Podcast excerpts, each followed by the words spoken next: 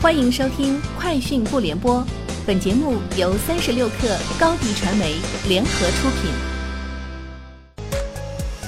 网罗新商业领域全天最热消息，欢迎收听《快讯不联播》。今天是二零二零年一月九号。三十六克获悉，美团点评在澳门正式发布二零二零黑珍珠餐厅指南，这是自二零一八年以来的第三年发布。指南共有三百零九家品质餐厅入选，覆盖国内上海、北京、香港、成都等二十二城，以及东京、纽约、巴黎等海外五城。三百零九家黑珍珠餐厅中，最高等级一生必吃一次的三钻餐厅十六家，纪念日必吃的二钻餐厅七十八家，聚会必吃的一钻餐厅二百一十五家。代表高品质的二零二零黑珍珠餐厅人均消费价格达八百二十三元。三十六氪获悉，微信搜一搜将在二零二零年进一步开放，包括内容、品牌和服务。以上能力包括小程序内容接入和品牌的开放，其中小程序内容接入还在内测中，不久后会全面开放。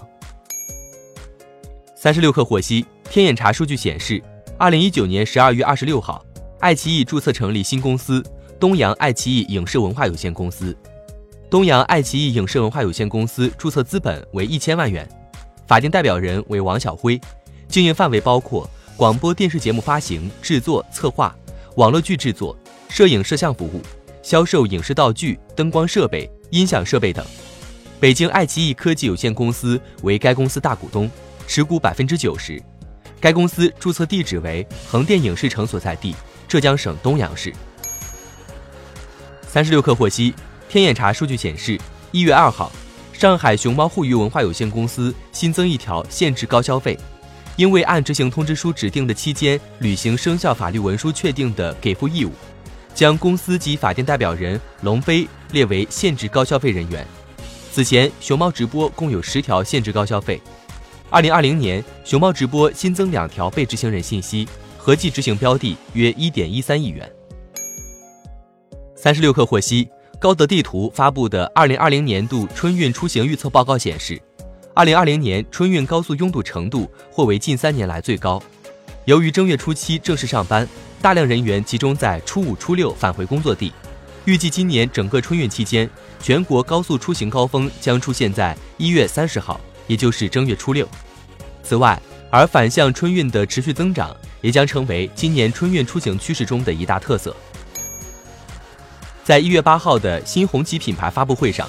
一汽集团董事长徐留平表示，红旗将在二零二零年实现 L 三级别自动驾驶车辆的量产，在二零二一年达到 L 四级别自动驾驶车辆的量产。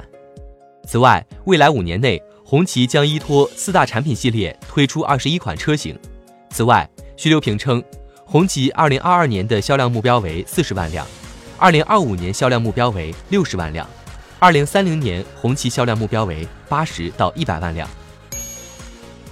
三十六氪获悉，滴滴出行在北京、上海、南京、杭州、昆明等三十七城上线途经点功能，满足多人共同乘车、个人多点出行等场景下多目的地经停的需求。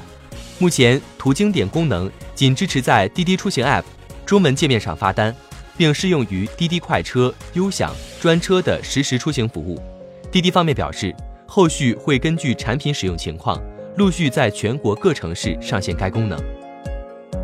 以上就是今天节目的全部内容，明天见。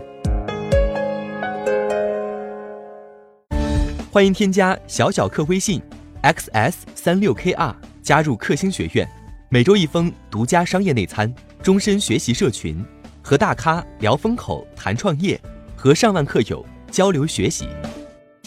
高迪传媒，我们制造影响力。商务合作，请关注新浪微博高迪传媒。